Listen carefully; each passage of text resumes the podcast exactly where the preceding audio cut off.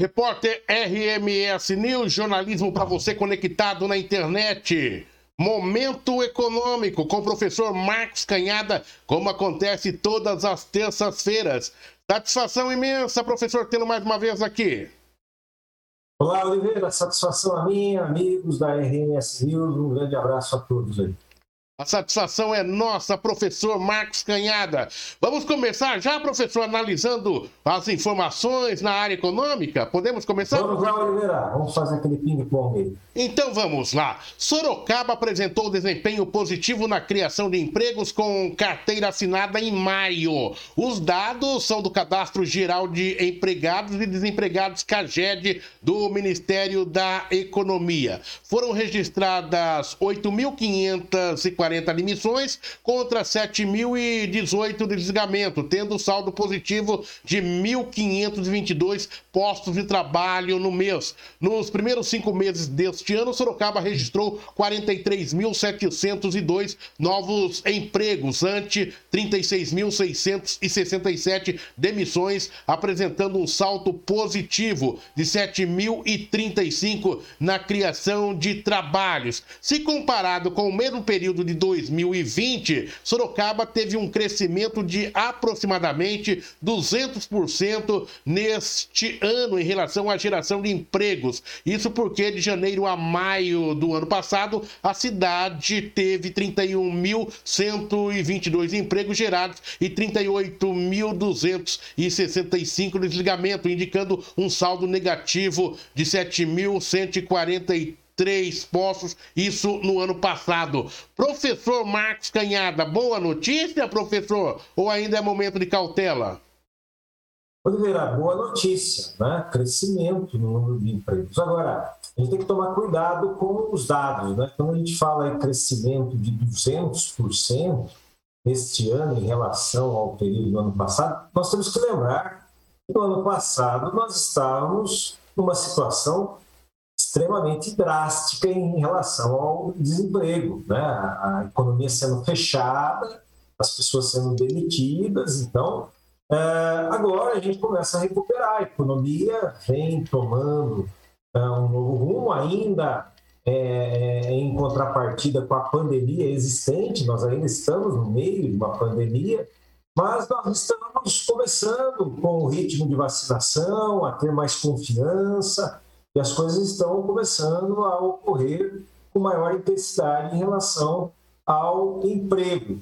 Mas nós temos um estoque muito grande de pessoas, né? Na verdade, quando a gente fala ó, cresceu, está começando a crescer, comparado com períodos que estavam muito ruins, a impressão de que é algo extremamente positivo. Mas nós temos um estoque muito grande de desempregados no Brasil e vamos conviver com esse estoque de desempregados por algum tempo à medida que a gente possa retomar a economia. Então, importante aí, Oliveira e, e ouvintes, é alertar as pessoas que nós vamos ter que navegar ainda em escassez de emprego por algum tempo. E aí é importante a competitividade, né? é importante que as pessoas é, olhem para a qualificação, olhem para melhorar a sua postura, porque nós vamos ter que ser muito competitivos como o estoque de pessoas desempregadas ainda é muito grande, à medida que os empregos ofertam, que aparecem, vão ter bastante concorrentes. Então, nós precisamos estar cada vez mais competitivos na formação, na questão postural, para poder aí é, conviver nesse período de ainda bastante desemprego que a gente vai viver no país e em Sorocaba. Sorocaba faz parte desse contexto do país. Eu acho que o professor busca justamente no cerne da questão que me preocupa muito. Se fala muito, olha, está começando a melhorar, está melhorando, tivemos bons números, só que nós temos aí quase 14 milhões de desempregados, né, professor? E daí, quando essas pessoas veem essa notícia e saem às ruas e batem na porta da, da, da empresa e vê a, e a, a, porta não se abre, muitas vezes volta desesperançosa, né? Então, eu acho que tem que ter Exatamente. cautela, né? É, nós temos um, um, grupo de pessoas que nós chamamos de desalentados, Olivia, que você falou desse número de 14, 15 milhões de desempregados, pessoas que procuram emprego, existem aí também os desalentados, aqueles que não procuram mais porque desistiram. são chamados de desalentados. Então, é, é uma situação bastante complexa ainda que a gente vive e vamos para recuperar esse estoque de desempregados, né, de pessoas que não têm oportunidade, isso vai levar ainda alguns anos. E aí é a dica, quer dizer, nesse período nós precisamos estar competitivos, porque haverá uma disputa muito grande pelas oportunidades que vão surgir daqui para frente. Então, é, requalificação, o governo precisa estar preocupado com isso, investindo recursos nesse momento em requalificar pessoas que estão desempregadas, para que a gente possa, assim que a economia voltar ao normal, ter uma saída é, otimizada de todo esse cenário caótico que a gente viveu nesse período. Professor Marcos Canhada, no momento econômico, como acontece todas as terças-feiras aqui no repórter RMS News. Vamos falar aí, né, professor? A gente tem visto pelas ruas da cidade muitos carrões, chique, legal. Olha, comprei um Jeep Comprei um. Comprei o que aí, professor? Vamos usar um carro legal, um Honda. Civic. Ah, BMW, Mercedes, né? Exato. Mas a conta chega. é, e a conta Proporcional ao tamanho, né? Proporcional ao tamanho do carro. Você anda 12 meses e depois a conta chega. Exatos 21 mil e 76 cinco proprietários responsáveis solidários de veículos foram notificados em Sorocaba sobre o atraso no pagamento do IPVA 2021, Imposto sobre Propriedade de Veículos Automotores. Segundo a Secretaria de Fazenda e Planejamento do Estado de São Paulo, os débitos somam 19 milhões 888 mil 520 reais e 60 centavos no total e não haverá notificação via correios. Em todo o estado, 1 milhão 181 mil e 28 pessoas, 28 pessoas estão com pagamento atrasado, totalizando um montante de cerca de 1 bilhão e 100 milhões de reais.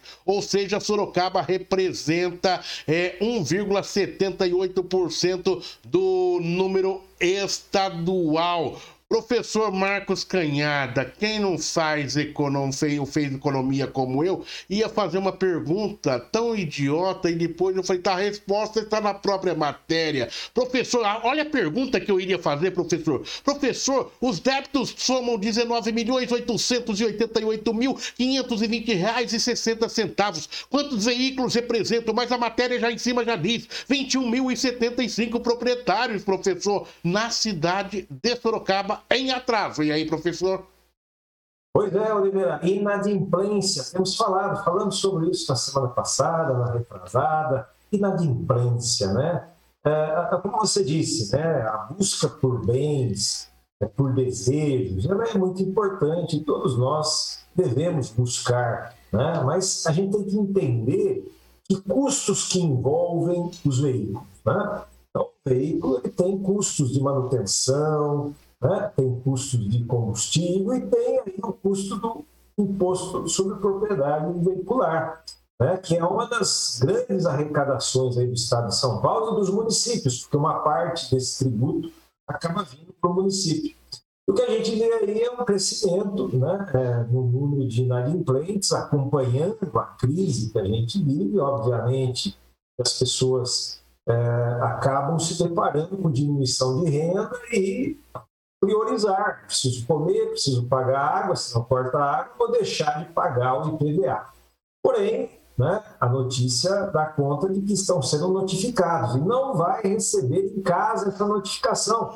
Então, isso é importante. Antigamente você recebia uma notificação, sabia que estava inadimplente. Isso está sendo publicado, né, publicado é, no Diário do Estado de São Paulo, então as pessoas precisam ficar atentas, porque em publicando você foi notificado. Se você não sabe disso, de repente você vai ser inserido aí num cadastro de devedores. E entrando com um cadastro de devedores, a vida se complica, menos crédito, né? quando você precisa buscar um crédito, a gente vai ter problemas com essa questão.